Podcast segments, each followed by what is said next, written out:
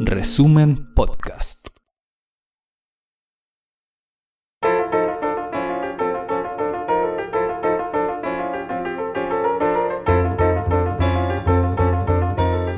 Resumen.cl presenta La crónica de Ruperto Concha. Eso que llamamos Occidente está mostrando en estos momentos todos los síntomas de una grave enfermedad.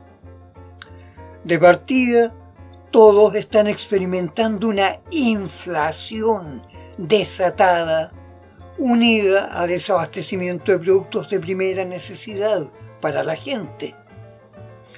Todos los llamados países occidentales, incluyendo a los muy asiáticos Japón y Australia, presentan un altísimo nivel de endeudamiento agravado por la contracción del comercio internacional. Y todos, al parecer, están preparándose para ir a una guerra como las de antaño, como la Segunda Guerra Mundial, así con hartos soldados, tanques, buques de guerra y aviones. Algo casi tan anticuado como la actual guerra de Ucrania. Japón y Australia ya anunciaron orgullosamente que se proponen realizar maniobras y juegos de guerra naval no en su propia región del sudeste asiático, sino allá lejos en el Atlántico Norte, frente y bien cerca de las costas de China y de Rusia. Por su parte, la OTAN anunció también que realizará maniobras militares en Estonia, sobre el mar Báltico, junto a la frontera de Rusia. En esos intensos y amenazantes juegos de guerra participarán tropas de Estados Unidos y otros países de la OTAN, y también de Suecia y Finlandia, postulantes a la OTAN. Pero lo más significativo es que además participarán en esas maniobras militares como invitados especiales varios miles de soldados del ejército de Ucrania. Esa operación de ejercicios de combate ha sido anunciada formalmente como una señal frente a la amenaza de Rusia sobre Europa. ¿Amenaza de Rusia sobre Europa? ¿Quién que no sea estúpido podría tomarse eso en serio? De acuerdo a las propias informaciones de la OTAN, en este año 2022, el total de las Fuerzas Armadas de Rusia no llegan a ser ni la quinta parte de las fuerzas militares instaladas en Europa. La OTAN tiene 21.000 aviones de guerra frente a 4.173 que tiene Rusia. La OTAN tiene 3.600.000 soldados activos frente a 850.000 hombres del ejército ruso. La OTAN tiene una fuerza naval de 2.049 buques de guerra frente a 605 de la Marina de Guerra rusa. ¿Con qué cara hablen de una amenaza de ataque de Rusia para apoderarse de países europeos? Y más aún, como he analizado en crónicas anteriores, ¿Para qué querría Rusia conquistar esos países del este europeo en vez de seguir haciendo buenos negocios con ellos?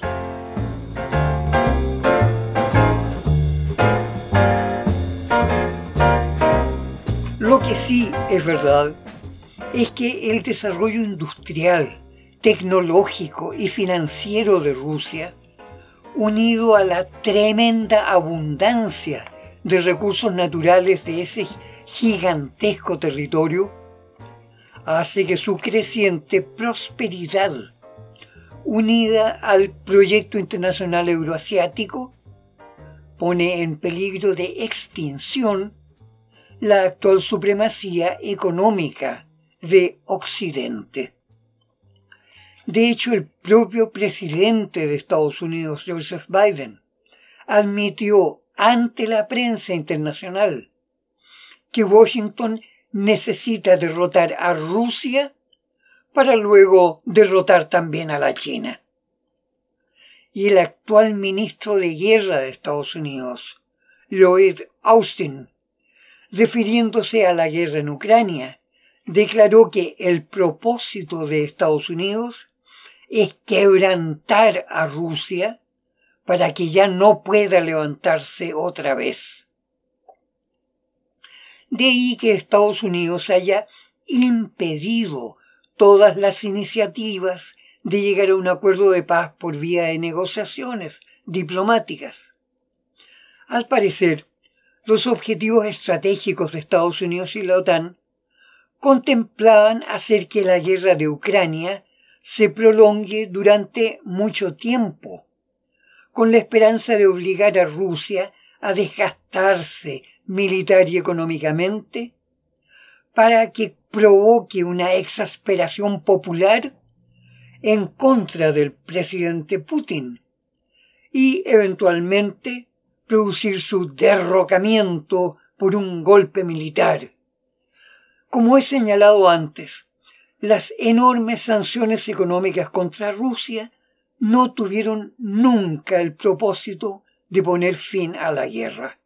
Por el contrario, la guerra de Ucrania fue provocada y prolongada a fin de aplicar sanciones contra Rusia.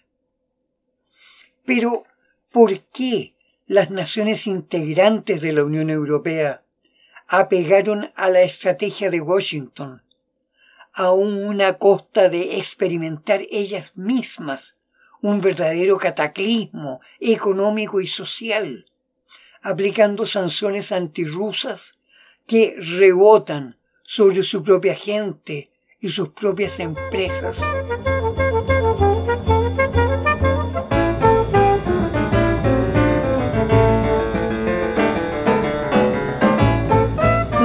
De los más importantes analistas de economía de Estados Unidos es Michael Hudson, quien entrevistado por la revista digital UNZX emitió la semana pasada un diagnóstico muy negativo sobre el momento estratégico mundial, de la economía mundial.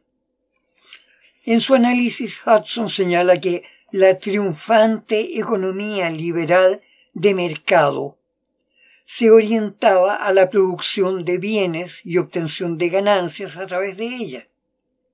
Era, por excelencia, una economía de producción industrial y agrícola que generaba riqueza a partir del trabajo bien remunerado, la capacitación tecnológica y la educación accesible a todos. Según Hudson, la economía liberal fue desde el primer momento un proceso revolucionario contra el viejo sistema de latifundistas y nobles que desde la Edad Media aplastaban toda posibilidad de progreso social y económico. La aparición de vigorosos pequeños empresarios que aplicaban técnicas nuevas, creaban empresitas nuevas y contrataban trabajadores que se capacitaban para producir cada vez más.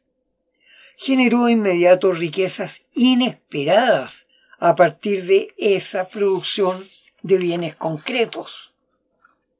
Especialmente en Inglaterra y Alemania, políticos de origen noble, tal como Disraeli y Bismarck, comprendieron que ese cambio revolucionario necesariamente produciría un cambio revolucionario en la política. Adaptándose a esos cambios, esos líderes políticos modernizaron el concepto de gobierno, con medidas de protección a la iniciativa privada y también con medidas de protección social a la clase trabajadora. De hecho, Benjamín Disraeli, siendo él un noble, como primer ministro impulsó las facultades de la Cámara de los Comunes en el Parlamento, que así pudo sacar adelante los sistemas de educación básica gratuita y un sistema de atención médica gratuita en favor de los trabajadores y sus familias. En esos mismos años, me refiero al siglo XIX, el aristócrata prusiano Otto von Bismarck comprendió el potencial de la naciente actividad industrial y la necesidad de proteger y estimular no solo a los jóvenes empresarios industriales, sino también a los innumerables jóvenes trabajadores que participaban en la producción industrial. Y Bismarck, como canciller de Alemania, no sólo aplicó medidas sociales similares a las británicas, además, él concibió la necesidad de que los trabajadores pudieran recibir un beneficio financiero en su vejez o en caso de incapacidad por accidente o enfermedad. ¿Se fija usted? Ya dos siglos atrás, líderes políticos de Gran Bretaña y Alemania comprendieron y respaldaron una revolución que siendo básicamente económica, fue también profundamente social. Y su efecto fue poner a Alemania y Gran Bretaña como las más grandes potencias industriales y económicas del mundo. Por cierto, a partir de esos conceptos de economía y desarrollo social, se desarrollaron teorías y doctrinas políticas enfocadas a la participación del Estado en la economía y el desarrollo social de la nación, incluyendo, por supuesto, las doctrinas de liberal democracia y las de socialismo marxista.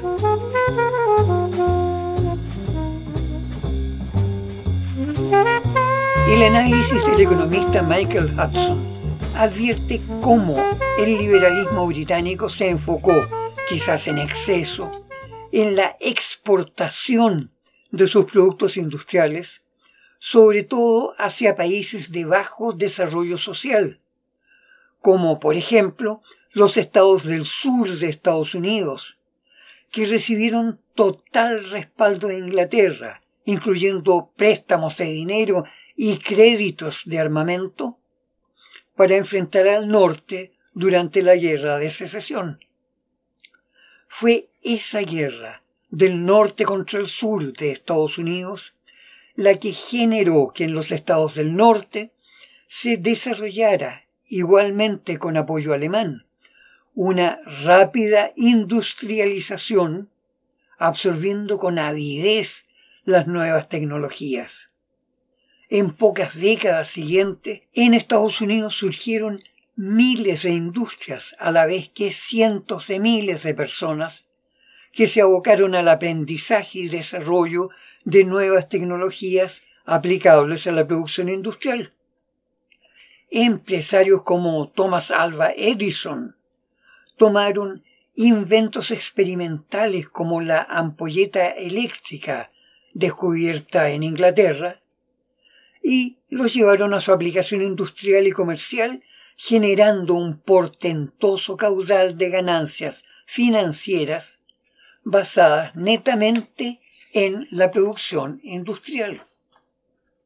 Ese desarrollo industrial y económico de Estados Unidos se potenció inmensamente por su situación transatlántica respecto de Europa, que le permitió mantenerse al margen de las guerras y los violentos procesos nacionalistas que estaban estallando en Europa.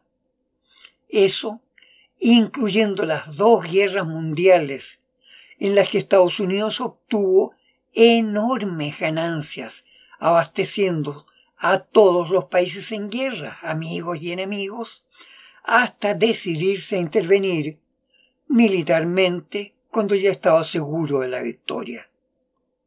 En la Primera Guerra Mundial, en 1918, Estados Unidos llegó a recaudar en sus arcas prácticamente la totalidad del oro que había en toda Europa. Y tras la Segunda Guerra Mundial, en 1944, nuevamente Estados Unidos disponía de una riqueza financiera tan enorme que le permitió financiar la reconstrucción de la Europa occidental mediante el Plan Marshall.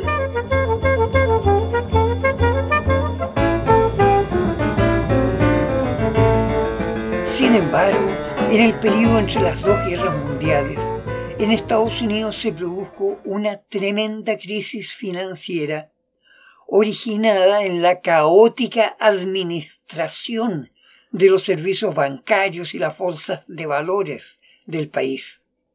Fue la llamada crisis de los años 20, que provocó un estado generalizado de miseria y cesantía en todo el país.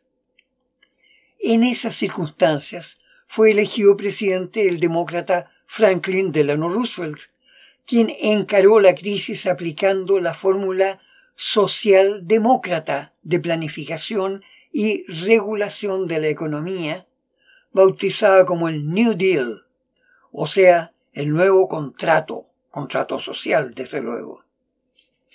En palabras de Roosevelt, la nación es como un escaño que necesita tres patas para mantenerse en pie. Una pata es la gente, los trabajadores y sus familias. La otra pata es el capital, la base financiera de la economía.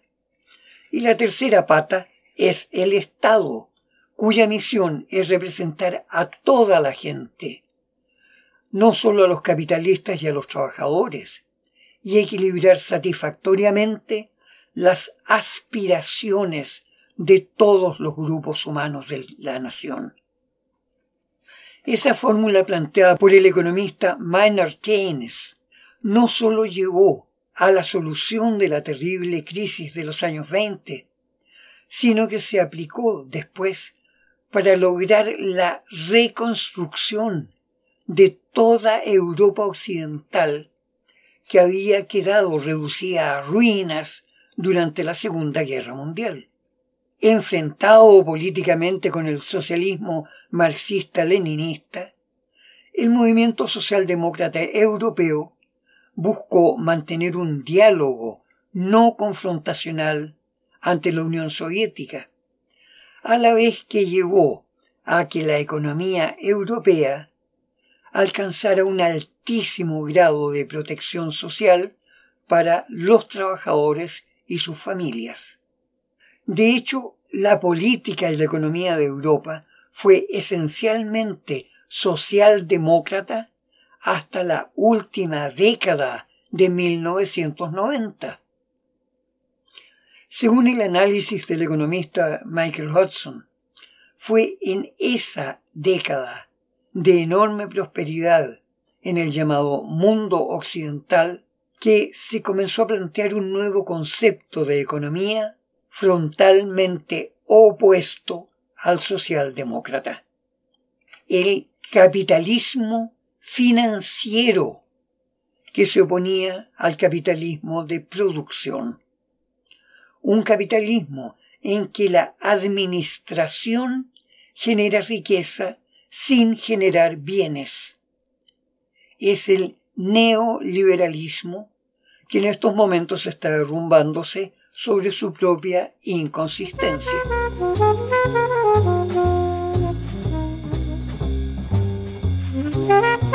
El economista Michael Hudson, el más notorio portavoz del neoliberalismo fue el primer ministro británico Tony Blair, elegido por el Partido Laborista británico y que, sin embargo, se preocupó de quitarle a su propio partido todo resto de carácter socialista.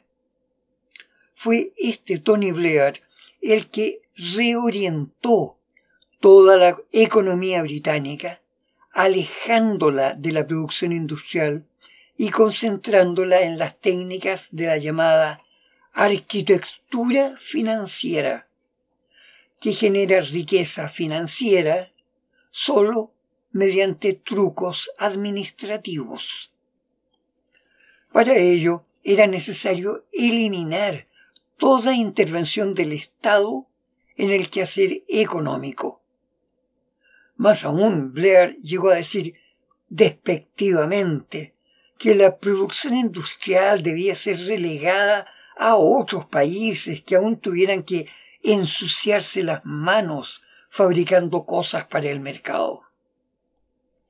Por supuesto, la tesis neoliberal tuvo un atractivo inmenso para los grandes capitales, que podían, por un lado, obtener ganancias mediante operaciones de la bolsa y el manejo de los créditos, a la vez que, por otro lado, les permitía trasladar sus capitales industriales, llevarse ese dinero a los países pobres, ansiosos de captar capitales extranjeros y crear fuentes de trabajo allí.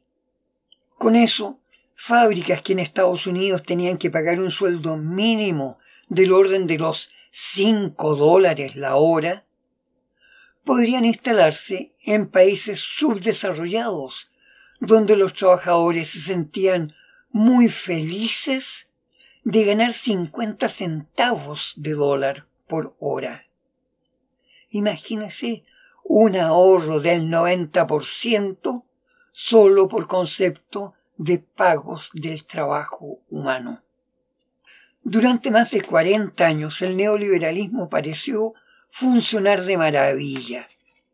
La producción de bienes se había abaratado, a la vez que el manejo de créditos y operaciones bursátiles dejaba ganancias exorbitantes.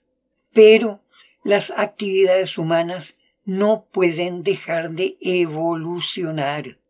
Y en países ricos en calidad humana, aunque fueran pobres financieramente, se produjo una explosiva capacidad de producción de bienes concretos, un retorno a la economía de producción más poderosa que la economía de administración. Y ese fenómeno, en forma espectacular, se produjo sobre todo en la China, donde el comunismo estatista y agrario de los comienzos había evolucionado hacia un comunismo en que el Estado mantiene el control completo de las finanzas y la planificación, pero traspasa a las personas el quehacer económico de la producción de bienes. El Estado planifica y controla, pero también entrega créditos de capital para que emprendedores nuevos puedan entrar a la competencia para conquistar mercados. O sea, se instauraba de nuevo una economía de producción bajo control del Estado, control financiero del Estado. Eso para el mundo neoliberal era un cataclismo. No sólo el vertiginoso crecimiento y enriquecimiento de la economía china, también la India, Indonesia, Vietnam, Filipinas, todos los llamados tigres asiáticos, pasaron a dominar el abastecimiento de sus propios mercados nacionales primero y luego también los mercados internacionales. Para las gigantescas concentraciones del poder financiero, unidas al control autoritario de la actividad bancaria y el crédito, el desafío de esta economía de producción se entendió, por supuesto, como un peligro mortal.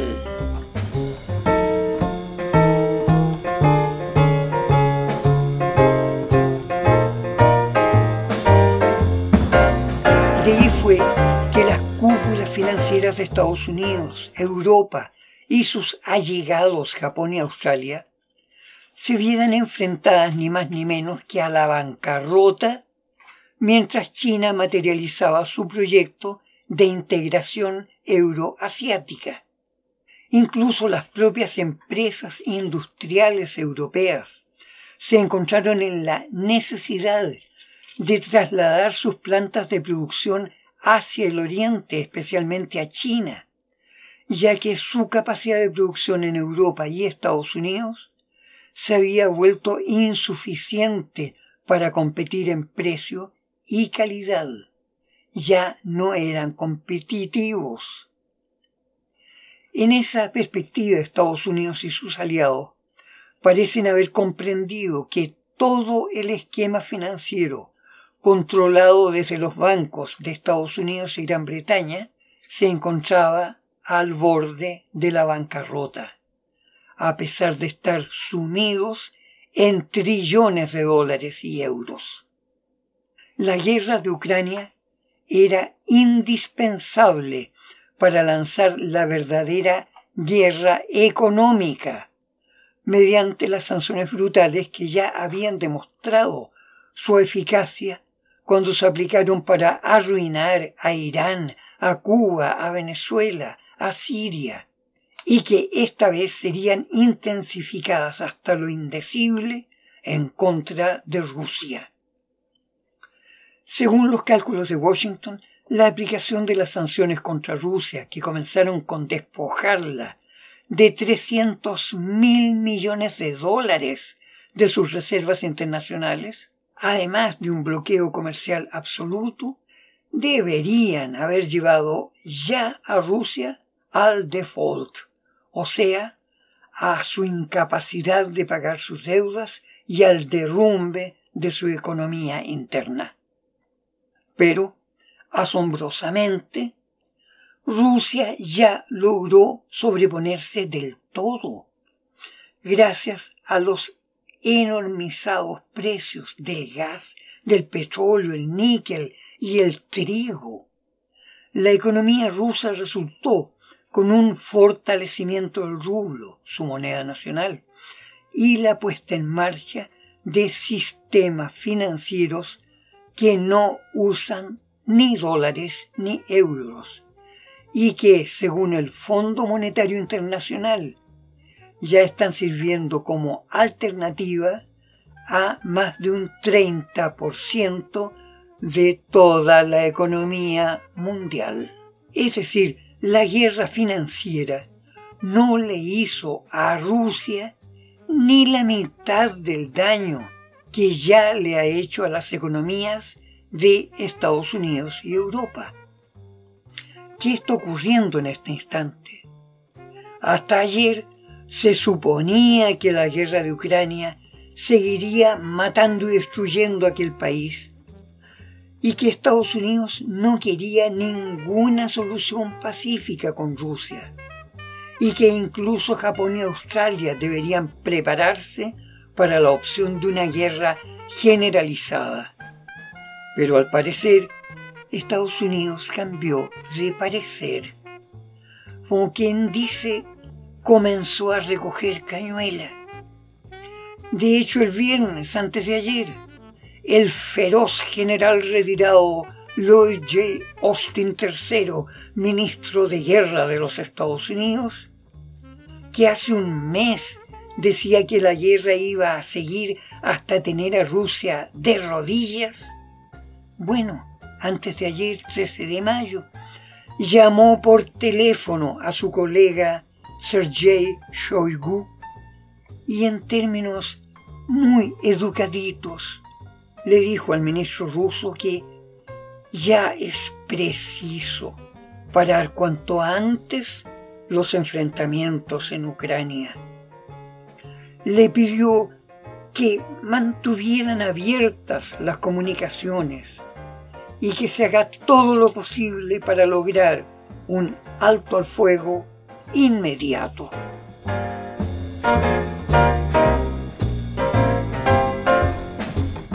Bueno, al terrible general ministro de guerra parece que le vino una especie de epifanía y de repente comprendió que al fin de cuentas la guerra ya no es una buena solución como era antaño. le llegará también la epifanía a los políticos europeos, a los militaristas de la OTAN y a los ridículos belicistas de Australia y Japón, que ya están bastante en ruinas. En tanto, en las bases sociales de todo el mundo están multiplicándose los casos de violencia brutal, como si cada vez más, más y más personas se fueran contagiando súbitamente de una ferocidad demencial. Un hoyo negro de desesperación sin Dios ni ley, ni esperanza ni belleza. Como ese inmenso hoyo negro que es cuatro millones de veces más grande que el Sol y que se encuentra en el centro de nuestra galaxia, a 27.000 años luz de nosotros, entre las constelaciones de Escorpión y Sagitario. Usted sabe, los hoyos negros se tragan planetas y estrellas, tienen una codicia insaciable, no se les quita nunca el hambre por suerte, gente amiga, nosotros no somos así.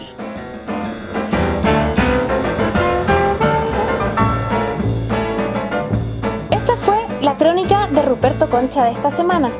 Revisa más contenido en nuestro sitio resumen.cl y síguenos en redes sociales.